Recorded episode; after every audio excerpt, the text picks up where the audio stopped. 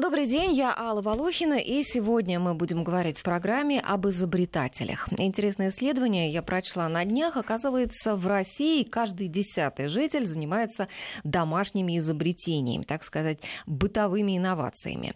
А в других странах число изобретателей и любителей значительно меньше. Исследование Высшей школы экономики показало, что отечественные изобретатели а, часто даже не знают, что такое термин а, инновации, готовы охотно охотно делиться своими открытиями с другими людьми и э, реже, чем изобретатели из других стран, стремятся к получению охранных документов на собственные изобретения и извлечению коммерческой прибыли. Ну, хотя наверняка многие были бы совсем не против на этом зарабатывать, но это тоже надо уметь.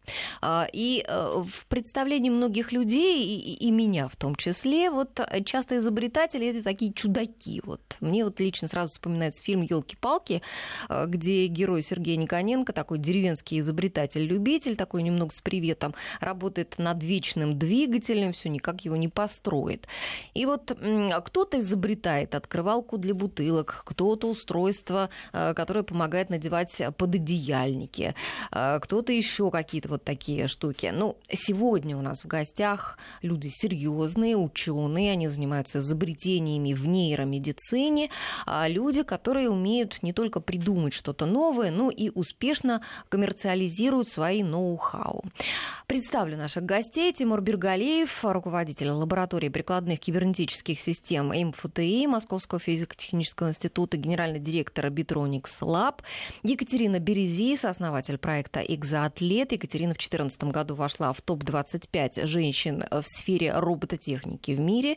А также э, Тимур и Екатерина, оба выпускники программы «Старт стартап-акселератора Generation S, и Наталья Иванюк, генеральный директор и основатель компании Бионик Натали. Добрый день, господа. Добрый день. Да, Всем привет, здравствуйте.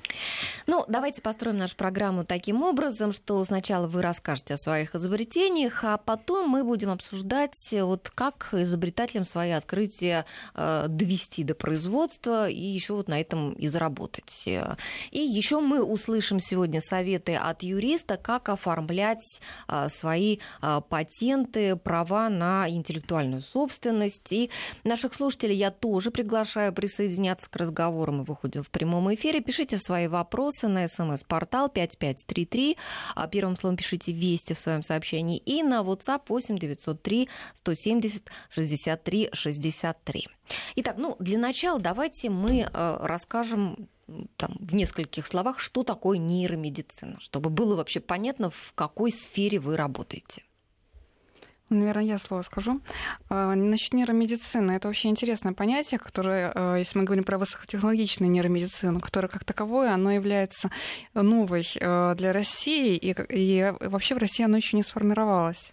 Стоит отметить о том, что на примере нашего проекта по бионическим протезам рук у э, нас э, очень долго многие э, компании и вечерные фонды не знали, как вообще куда отнести, потому что такого понятия, как робототехника или медицинская робототехника, оно в России практически отсутствует. То есть и нейромедицина у нас непонятно, что такое, и ну, робототехника. да, в реальности вот именно робототехника, она тоже является такой направлением, перспективным и э, слабопонимаемым, то есть э, на текущий момент в умах реально. То есть, получается, вы пионеры, да? Практически да. Вот я хотела бы отметить в том, что благо в Сколково вот появилось э, роботехническое направление под руководством Альберта Ефимова, который вот это активно двигает и продвигает ну, кстати, один из гостей нашей прошлой программы.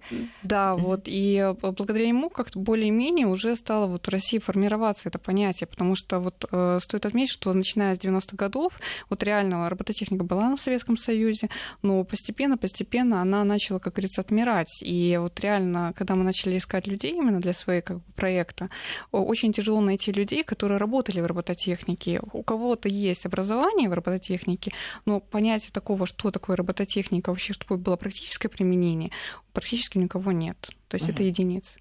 А, Екатерина, Тимур, у вас были сложности с тем, чтобы набрать команду, вот, действительно?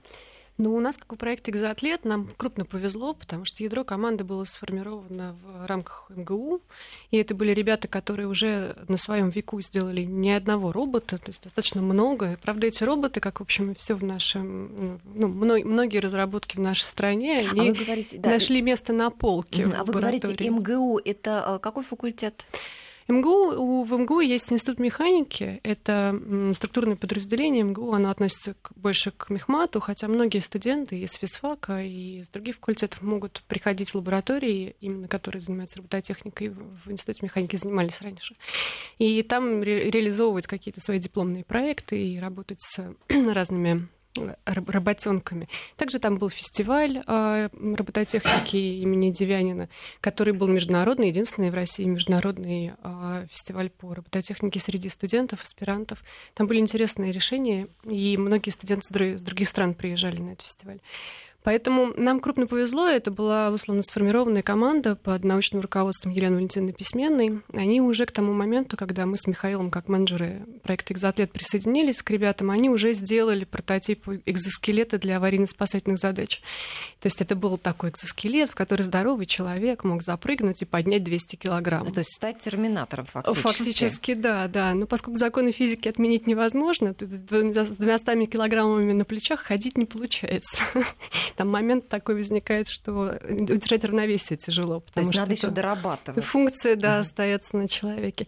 Но это большая фундаментальная разработка, которая, безусловно, должна проводиться в рамках больших э, лабораторий с привлечением а, специалистов из совершенно разных областей. И мы вместе с командой приняли решение, что медицинская а, отрасль, она а, с большей, как бы быстрее примет э, идею робототехники, чем скажем, МЧС, и продукт, который можно сделать для людей с ограниченными возможностями, он а, более такой рыночный.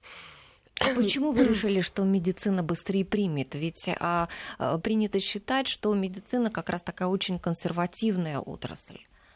Абсолютно верно, но а, выбирая между а, рынком одного клиента, как МЧС, и медициной, где много разных клиник, есть частные клиники, есть государственные клиники, есть много разных реабилитологов, есть много разных мнений, есть новые тренды, которые уже есть во всем мире, и они а, тренды по реабилитации людей с применением робототехники. Ну, например, есть такие исследования, что а, в Соединенных Штатах, если я правильно понимаю, то в Европе этот тренд такой же, ежегодно а, количество операций совершаемых с пациентами с применением робототехники увеличивается на 40%. То есть это значит, что каждый год порядка новых, а, новых операций порядка 40% происходит. То есть это и хирургические операции, и реабилитация, и сервисные какие-то процессы, ну, когда роботы-тележки возят там условно радиоактивные э, э, компоненты, необходимые для лечения людей. А, увеличивается. Это более эффективно, это более надежно, это дешевле с точки зрения процессов медицинских. Э, это же нагрузка ложится на государство в конечном итоге лечения людей, либо на а, частные страховые компании.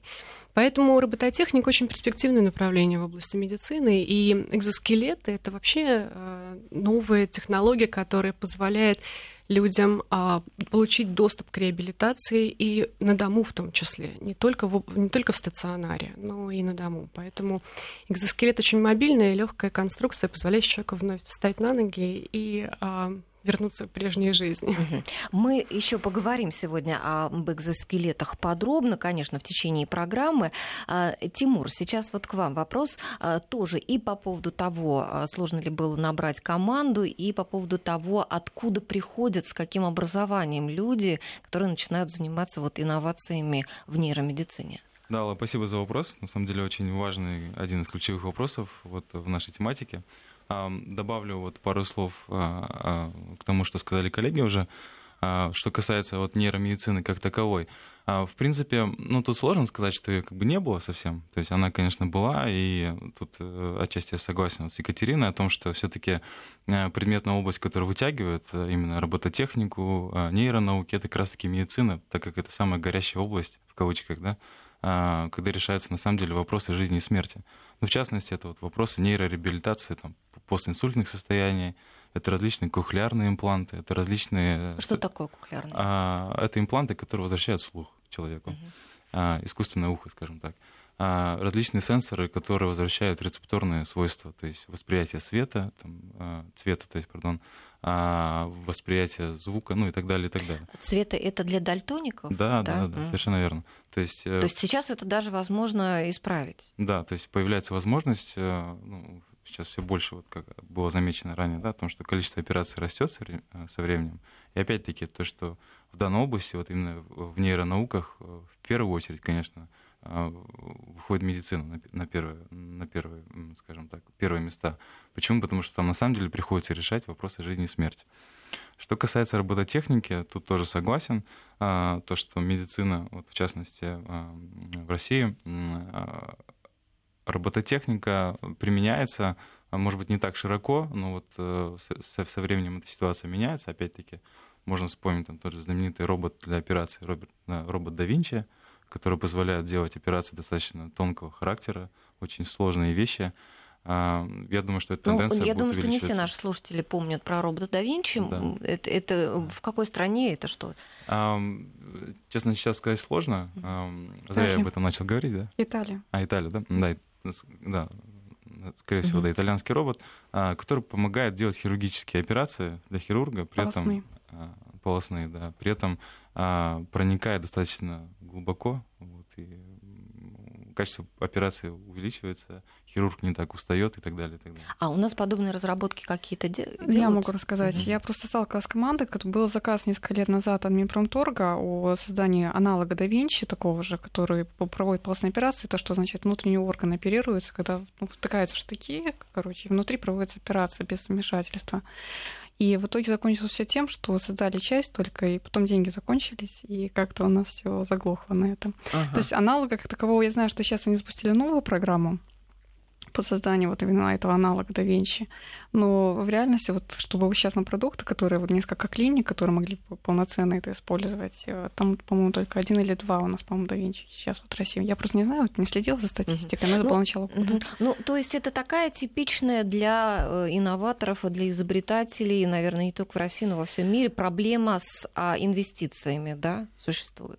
Но я хотела бы другой здесь отметить, в том, что в России сейчас большая проблема в том, что мы идем э, повторяемость. Вот здесь, знаете, какая ситуация? Мы как бы идем как Китай в свое время, когда э, берутся и просто дублируют то, что уже где-то создано. Все-таки я в понятие изобретатель вкладываю немного другое. То есть я вкладываю это внесение, вот как для меня инноватор. Инноватор, ну и как только понятие инновации, это э, внесение науки, применение науки в практической, практической среде. И для меня вот изобретение это означает, что внесение чего-то нового чего ранее не было. И поэтому, когда мы говорим сейчас про российскую инновацию, все-таки мы говорим, нужно разделять. Есть разделять инновацию, которая, как говорится, дублирование, и инновация, которая, которая является инновацией. Ну да, есть четкое понимание трансфер технологий и создание чего-то принципиально нового. Трансфер технологий тоже на самом деле великое искусство, потому что перенести и а, внедрить новую технологию в текущих условиях тоже нужны определенные менеджерские навыки, определенная воля. А, но мы, поскольку говорим про инноваторов изобретателей, то мы говорим о том, каким образом решить ту или иную задачу каким-то новым методом, который более эффективный, чем аналогичное решение. И Сколково в этом смысле прекрасный институт развития, потому что, входя в ряды а, компаний, которые являются резидентами, каждый должен ответить на вопрос, а в чем заключается уровень новизны, он какой? Ну, то есть вот в чем новизна вашей разработки. И это может быть и принципиальный подход к новой системе управления, например, а, робототехническим устройством. Это может быть какая-то новая технология, это могут быть новые материалы, это может быть новый подход в сочетании всех этих моментов. И если говорить про экзоскелеты, то, например, в нашем, в нашем случае это принципиально новая система. Это, это, это вот в каждом, в каждом из этих пунктов есть, есть своя инновация, потому что а, создавая коммерческое изделие, обязательно нужно защищаться от а, конкурентных решений и и совершенно неинтересно делать изделие, которое будет потом обременено а, выплатами по роялти, то есть выплатами, лицензионными отчислениями, которые нужно будет платить компаниям, ранее создавшим это решение техническое. И это главный мотивационный такой, а, мотивационная идея в том, чтобы сделать что-то новое. Это запатентовать в конечном итоге это решение и быть единственными на рынке обладателями этого технического решения без выплат. В этом смысле все инноваторы крайне замотивированы на то, чтобы придумать что-то свое. И дальше возникает технология, которой, безусловно, инноватор не владеет. Это юридическая часть, как правильно защитить патентами, как обеспечить патентную чистоту. И это один из главных моментов, на которые смотрят инвесторы. Ну, а сейчас, инвестируя. Да, сейчас есть ведь и патентные юристы, можно к ним обращаться. И а, у нас во второй части программы мы послушаем разъяснение юриста, а, как защищать свою интеллектуальную интеллектуальную собственность. А сейчас давайте, может быть, мы конкретно поговорим вот о том, что разрабатывают вот ваши компании, какие вот вы инновации вот придумали, что вы э, вводите. Ну, Тимур, давайте с вас. Спасибо, да. Тут э, хотел бы добавить еще пару слов вот предыдущей нашей беседе. На самом деле мы затронули очень интересную тему, да. То есть мы очертили некий фронт, э, скажем так, прикладных, э, прикладных работ, которые необходимо проводить в нейромедицине, робототехники и так далее. С другой стороны, в начале передачи мы затронули вопрос вот о изобретателях. Э, сейчас есть такое модное слово, как мейкеры. А, вы совершенно правы, э, в России их большое количество. Они очень распределены по стране. Э, каждый из них имеет ну, достаточно высокие инженерные навыки и так далее, и так далее. И, значит, одна из задач сейчас, которая стоит достаточно остро, это как их включить в некую единую систему, чтобы именно переключить, дать а, некий, ну, некую базу для переключения вот именно в такие достаточно сложные а, групповые, скажем так, занятия, именно по разработке сложной робототехники, особенно медицинской, да, потому что, ну, понятно, что изобретатель, сидя дома, будет достаточно сложно это сделать необходимо их э, искать, э, таланты выявлять и включать в некую такую вот единую систему как бы, разработки. Ну, а у нас сейчас э, происходит этот процесс? Вот какие существуют сейчас там, механизмы, чтобы Да, собственно говоря, вот людей? об этом ты и хотел немного угу. рассказать. Так, буквально пару слов вкратце. Эм, в России принята так называемая национально-технологическая инициатива. Эм, коллеги, я думаю, добавят после меня что-то. Значит, выделены основные направления в данной этой инициативе. Это, в частности, нейронет, а, от, а, ну, я его упомянул, потому что мы об этом говорим да, сегодня. И в частности были выделены различные инициативы э, в рамках вот, направления нейронет. Э, была разработана дорожная карта, которую утвердил э, Дмитрий Анатольевич Медведев. И значит, согласно этой дорожной карте есть определенные задачи, которые необходимо решать. В частности, есть задача по созданию некого сообщества людей, которые занимаются изобретением, которые входят вот в эту тематику еще с школьных, скажем, школьной скамьи. Это школьники, студенты, дети. Мы, собственно говоря, этим занимаемся, и мы назвали это направление как юный нейромоделист, а, по аналогии, как раньше были юные радиолюбители mm-hmm. и так далее. Да.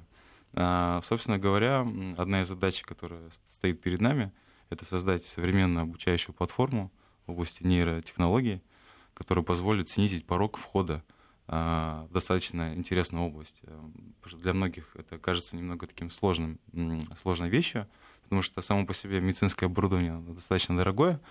То есть, если мы говорим про нейро вообще-то, да, то есть мы об этом не сказали сразу, что нейро все-таки это то, что связано с мозгом. Uh-huh. То есть, да, то есть это нейро, это различные электроэнцефалограммы, это, наверное, самое будет понятное нашим слушателям. А, собственно говоря, когда мы а, даже, не, даже когда мы думаем или не думаем, или даже когда спим, а, наши нейроны а, активно между собой э, общаются с помощью электрохимических импульсов.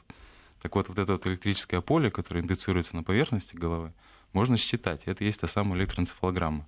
Но я думаю, кто-то из наших слушателей проходил. Э, Конечно, да, достаточно и, да, популярная медицинская и, да, процедура. Да, совершенно верно, да. И как раз-таки мы видим в зависимости амплитуды от времени некие такие вот графики интересные, да, а, и по этим графикам можно судить о тех или иных заболеваниях, о реабилитации, о процессе реабилитации и так далее.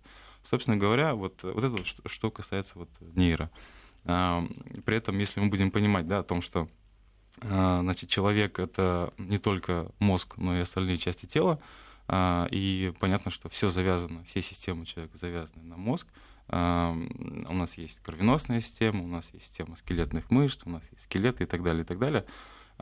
И отсюда возникают интересные связки. Допустим, как электроэнцефалограмма связана, к примеру, там, с пульсом. Ну, если так посмотреть, да. То есть понятно, что пульс там, продуцируется, самое главное, наши мышцы, это сердцем, а, при этом у нас есть в теле другие мышцы, а, а активность этих мышц фиксируется там, электромиограммы, так называемые, это биоэлектрическая активность мышц. Но мы куда-то далеко уже далее. ушли от, я, э, я, да, я, от, я, от я процесса вкратце, обучения да, я вкратце, и момента я, входа. Да, я на самом деле вкратце хотел вот объяснить, почему это важно, потому что как раз-таки вот эти вот средства, которые позволяют считывать, вот, допустим, эти сигналы, электроэнцефалограмма, кожно-гальваническая реакция, там, электромиограмма, а медицинские средства, они достаточно дорогие эти. Вот, необходимо разработать, э, ну, и мы это части сделали, э, какие-то простые, очень доступные вещи, сенсоры, которые позволят вот собрать прям чуть ли не у себя на кухне, сидя. Вот в этом-то задача и заключалась, да, отчасти. Именно что касается вовлечь э, студентов, школьников вот в эту область, что чтобы они сразу увидели своими руками, что такое физиологический сигнал, как его отличить от нефизиологического и так далее, и так далее отвечая вот э, на ваш вопрос по поводу значит, сложности привлечения, как раз-таки вот э, мы, ну, мы в этой тематике, наш коллектив работает около пяти лет уже, а, на, на, на самом деле очень сложно находить людей.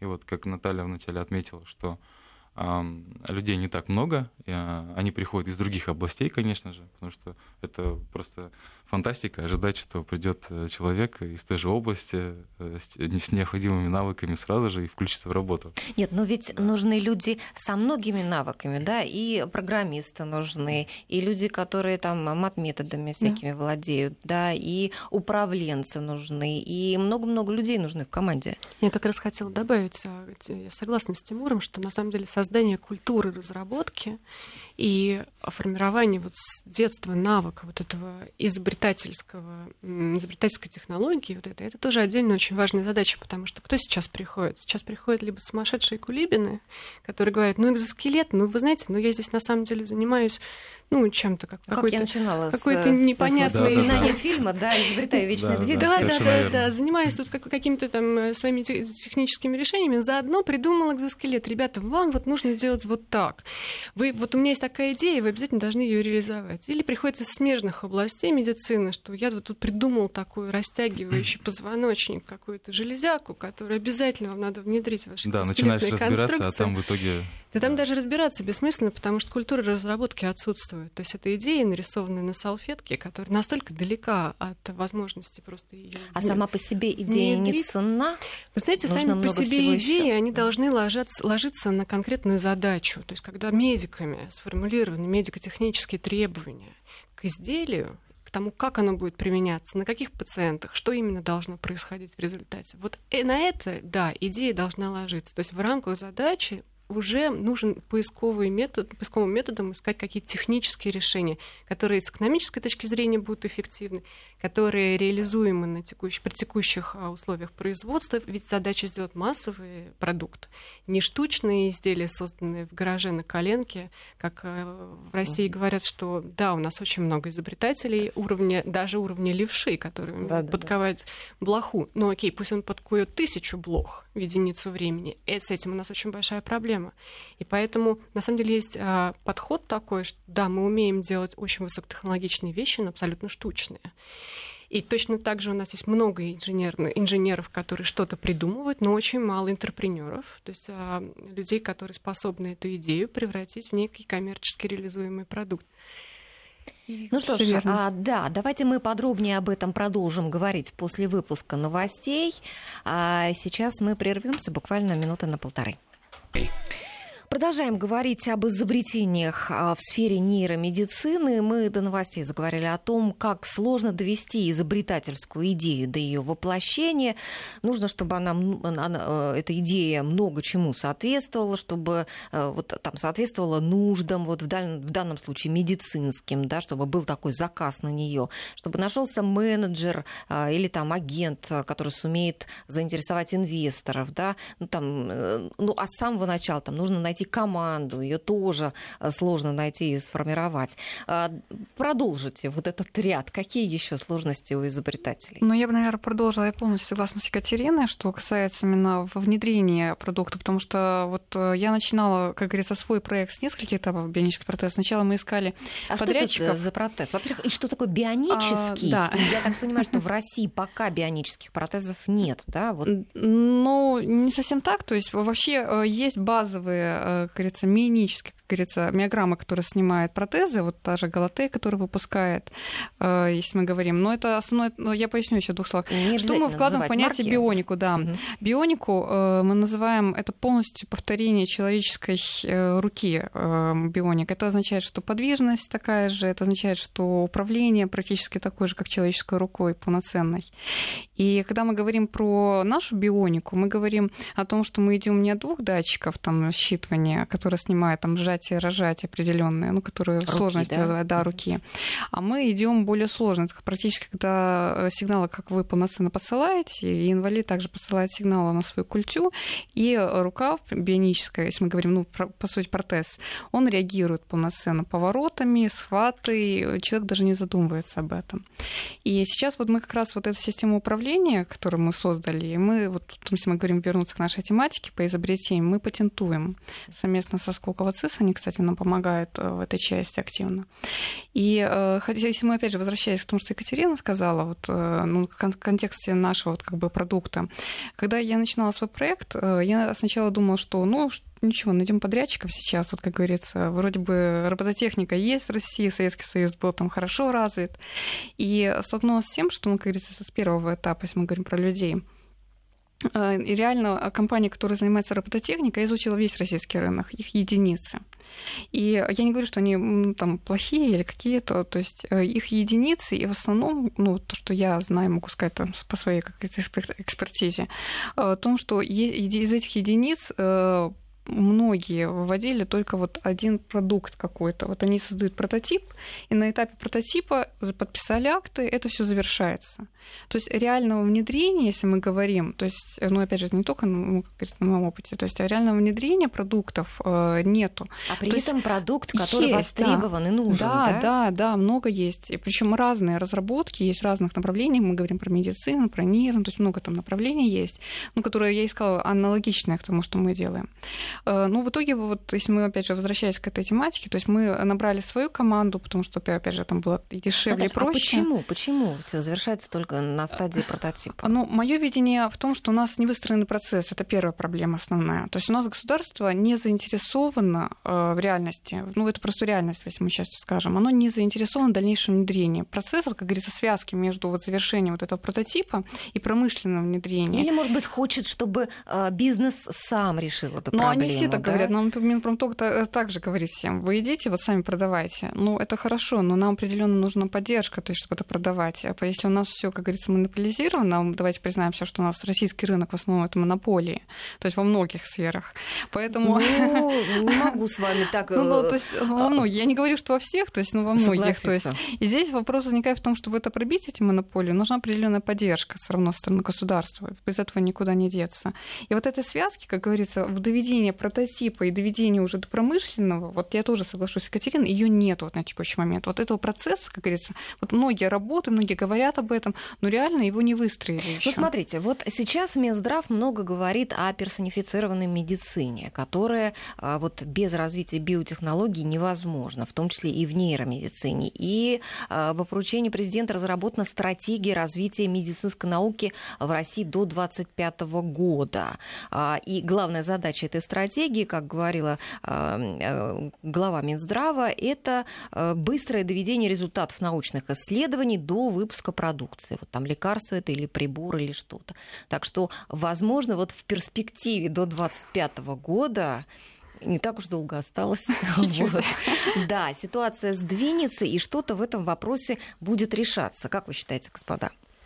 Ну, тем более Тимур нам рассказал в первой части программы, что э, много сейчас работает, и они НТИ, и, да, НТИ, и над тем, создана, чтобы да. Э, молодежь просто совсем уже начиная со школы шла и в робототехнику, и в нейромедицину и так далее.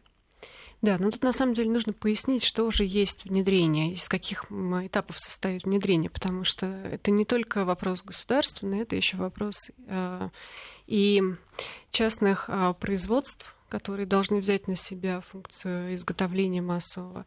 Это и вопросы э, сертификации, который, безусловно, один из самых нетривиальных в, это, ну, в, угу. в, части внедрения. И это вопрос уже конкретных клинических э, практик по применению. То есть это и методик, и клинических исследований, и оценки эффективности и так далее. Просто на это все необходимо достаточно много времени и очень много усилий. У нас э, по опыту экзоатлета это получилось достаточно быстро. То есть мы сертификацию прошли за 8 месяцев. Это фантастика. Мы ценим а, помощь всех, кто нам в деле помогал. Вот. Но дело в том, что дальше возникает вопрос в том, что сертифицированные изделия нужно дать на клинические исследования для того, чтобы а, подтвердить эффективность среди экспертов, то есть среди реабилитологов. И для того, чтобы провести вот исследование по эффективности, нужно достаточно большое количество пациентов. То есть это сотни. Мы говорим о сотнях людей. Сотни пациентов это значит, что это несколько, как минимум там 5 или десяток клиник.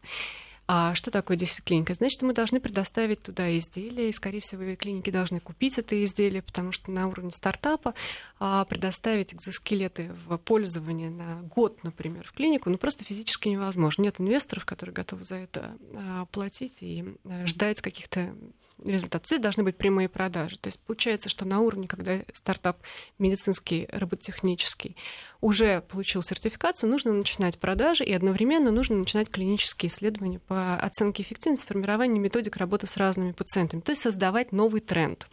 Параллельно с созданием нового тренда в лечении необходимо создавать новый тренд в потреблении, потому что что такое потребление? Значит, что это должно быть сделано либо на деньги, а, ну, то есть за, за счет людей, непосредственно которым нужна эта медицинская помощь, то есть они сами могут за это заплатить, либо это ДМС, либо это УМС. И во, всем, во всех трех каналах должно быть определенное решение. То есть это разные бизнес-модели.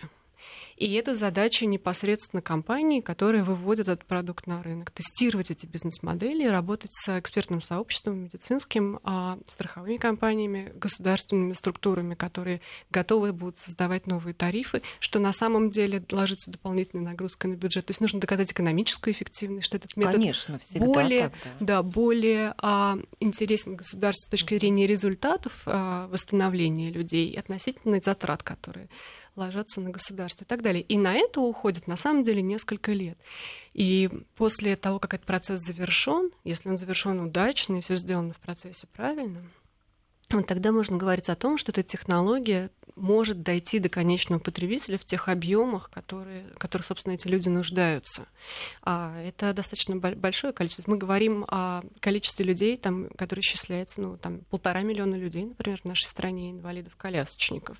А вообще это 15 миллионов людей, у которых есть какая-либо инвалидность. А это значит, что ежегодно это количество увеличивается, ну, просто в силу там разных ну, конечно, историй. ДТП, там, ДТП, ДЦП, инсульты, инсульты да. И, и на самом деле это очень большое количество, ну, большой, большой объем а, потребления, и технология должна быть очень совершенная и совершенно недорогая для того, чтобы обеспечить этих людей качественной а, реабилитацией.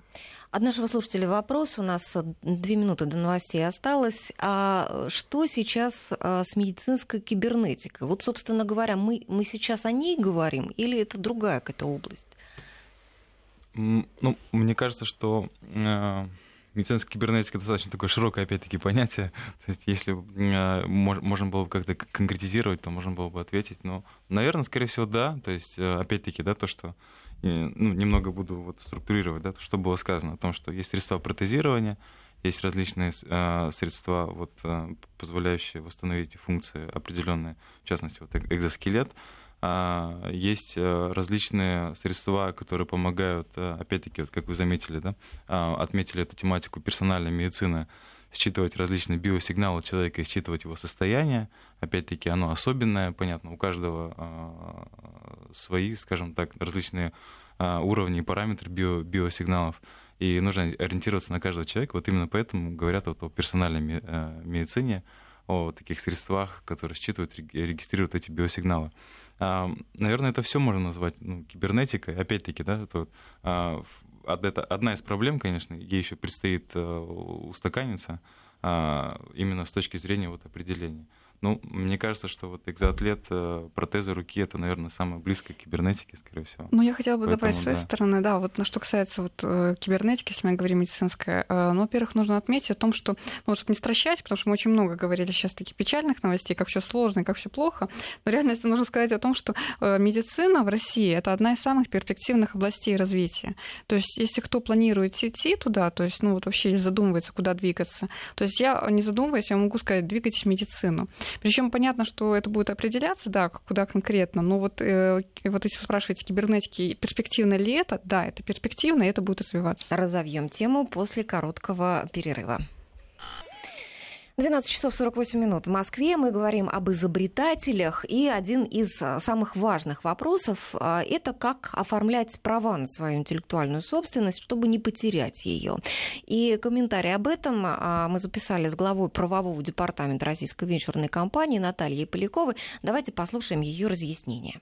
Давайте мы сразу разделим понятия патента и свидетельства. Патента – это прежде всего изобретение, полезные модели и промышленные образцы. Это а, объекты интеллектуальной собственности. Если мы говорим об изобретениях, то главные критерии, необходимые для того, чтобы получить патент, это новизна, изобретательский уровень и промышленная применимость. Для полезной модели новизна, промышленная применимость.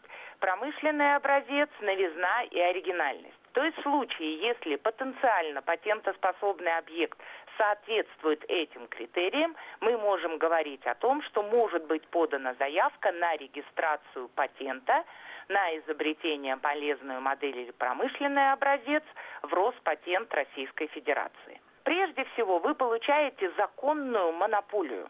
То есть вы открываете информацию о своей разработке или техническом решении в обмен на государственную охрану. Вы получаете патент, это документ государственного образца, ваше техническое решение внесено в государственный реестр изобретений полезных моделей или промышленных образцов. Таким образом, вы запрещаете всем иным, кроме вас, производить, экспортировать, точно такое же решение на территорию Российской Федерации.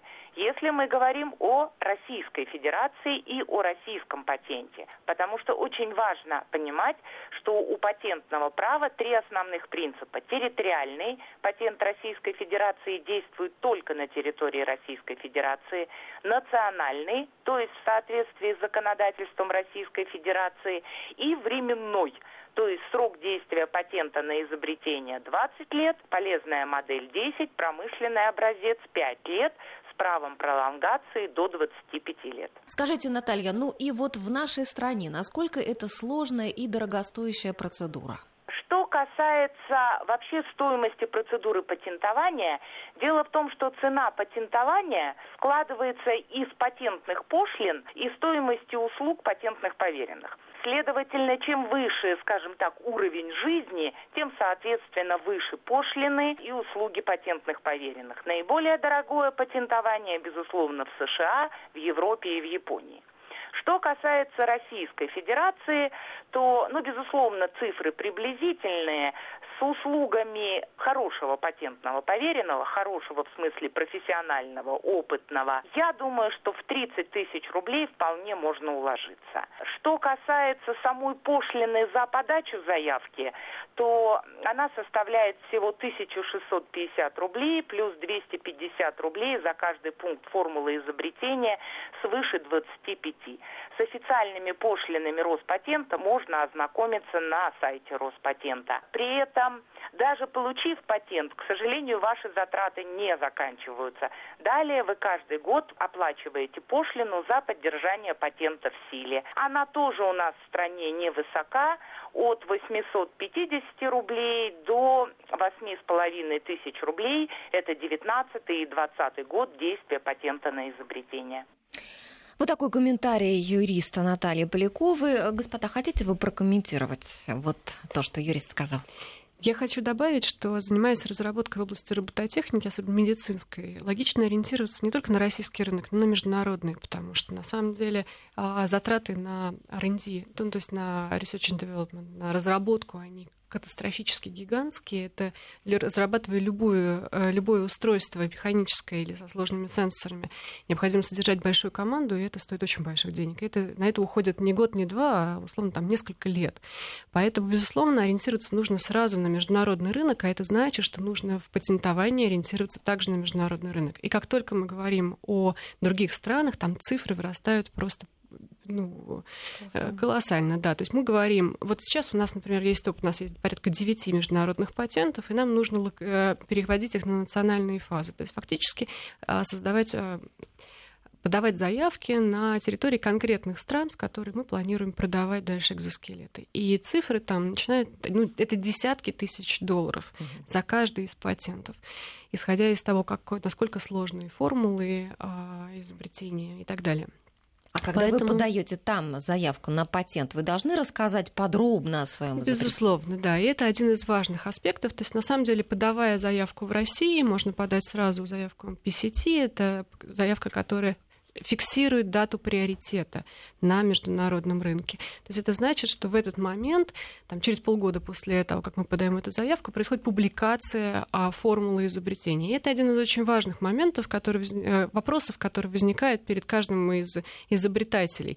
Это сохранять ли свою технологию в рамках ноу-хау. То есть что это значит? Значит, что это закрытая технология, а, оформляемая внутри компании документами там, сверхсекретными, уровень уровень а, новизны никому не рассказывается. Такой как секрет это... пепси-колы, да? Да, как это, как это сделано, нигде формулы не публикуются, и в этом случае технология остается внутри компании, и она как бы защищена только а, надеждой на то, что никто ничего подобного никогда не изобретет.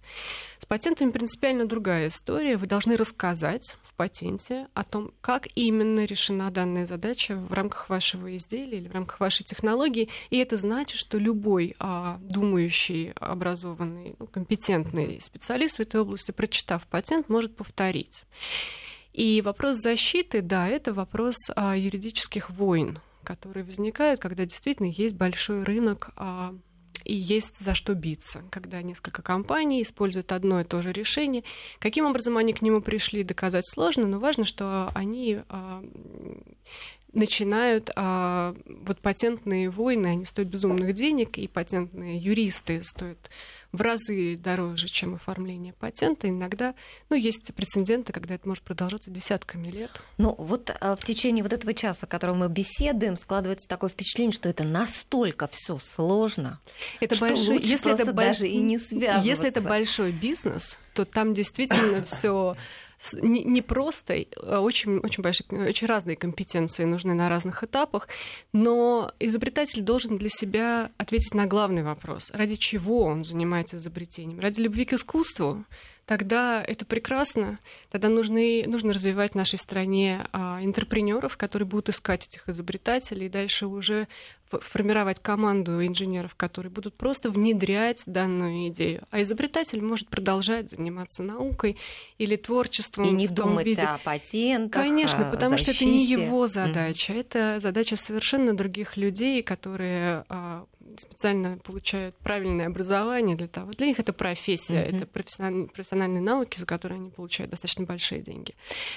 Либо изобретатель хочет сделать из этого серьезный бизнес. Тогда изобретатель сам должен искать этих интерпренеров. Это для него станет задачей номер один и адаптировать свою, свою идею под существующие а, реалии рынка. То есть главное тогда для него задача найти правильного управленца. А учат у нас сейчас таких людей? Это называется технологические инновации, технологические инноваторы. Это вот такая Есть такая такие новая... специальности в вузах у нас? Нет, я не слышала. Есть, есть, да. Есть, да? Сейчас... Тимур сейчас расскажет. А, ну, в частности, вот эм, за другие вузы говорить не могу, но на физтехе точно есть различные программы, инновационный менеджмент, так называемый, которые позволяют готовить э, как раз-таки специалистов по введению этих разработок на рынок, по обеспечению защиты их, правовой охраны ну, и, а и вот так далее. А так туда далее. идут кто? Люди, которые э, мыслят математически или скорее экономически? Вот это кто? Математики, ну, технари, гуманитарии, кто? Хороший вопрос. Вот тут как раз-таки вот я бы хотел разделить, да, чтобы картина не была вот такой немного смешанной. То есть идея такая, что, значит, э, если а, разложить в ряд, скажем так, вот эти все направления, которые включают в себя там, нейро медицину, а, то есть нейроробототехнику, в принципе, как и любое другое дело.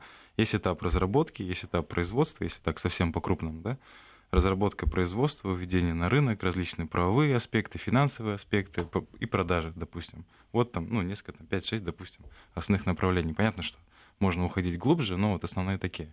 А человеку, который хочет в эту область войти, конечно, нужно понимать просто, с какой стороны он хочет в нее войти. А, как вот было правильно замечено, да, о том, что можно играть в футбол у себя во дворе в команде, а можно играть в футбол, допустим, на уровне там, сборной команды какой-нибудь. Тогда это уже становится работой, тогда необходимо уже следовать определенной культуре, определенным срокам, графикам и так далее, что тоже накладывает определенные обязательства, да. Вот, а, поэтому вот именно с этой точки зрения, на самом деле, а, Просто каждый должен найти именно ту область, э, где ему больше, больше интереснее. Угу. больше Востребованы тут могут быть многие конечно, люди конечно. со многими дарованиями. Конечно. А я бы хотела вернуться да. к да. началу, потому что мы говорили Осталось про изобретение. у нас буквально чуть больше минуты. Да, и мне бы очень хотелось задать вопрос угу. от нашего слушателя. Спрашивают, а вот рассматриваете ли вы идеи создания роботов от непрофессионалов в области робототехник? Вообще такое реально? Я могу конечно. два слова сказать. Мы, экзоатлеты, есть, у нас в команде есть практика, когда мы берем к себе на стажировку людей, которых либо есть как какие-то идеи, либо они хотят а, развиваться в области именно инженерного практического опыта. И это в основном это студенты, безусловно, но я подозреваю, что дальше это может быть более широкая история. И когда экзоатлеты уже станет устойчивой компанией с постоянной выручкой, мы, безусловно, сделаем отдельное подразделение, куда можно будет приземляться всем а, ну, таким творческим изобретателем для того, чтобы потестировать минимально там какую-то свою идею, которая может быть применена к решению в области экзоскелета. Ну, я думаю, что, наверное, и другие компании тоже, да, молодежь приветствуют. Да, и... приветствую, да, конечно. Ну, хотела пару слов сказать о том, что вот мы вернуться, как говорится, к э, нашему э, началу, это все таки к изобретателям. И все таки по одно слово о том, что э, изобретатель, это как таковое, нету конкретного сценария одного, чтобы люди двигались по этому направлению. У человека возникает идея, как бы и мой, опять же, опыт, просто совет, рекомендация. Прежде чем у вас появилась эта идея, посмотрите, кто создал это, практическое применение, и просто покопайтесь. Чем лучше вы покопаетесь, тем больше вероятность того, что это будет более успешная идея. Ну что ж, спасибо большое. Мне кажется, мы так достаточно оптимистично закончили, да, несмотря на то, что мы рассказали да, сегодня о многих проблемах спасибо. и сложностях на этом пути. Итак, я напоминаю, что сегодня у нас в гостях были Наталья Иванюк, а, Екатерина Березей и а, Тимур Бергалиев, изобретатели в области нейромедицины. Я Алла Волохина. Всем спасибо. До свидания.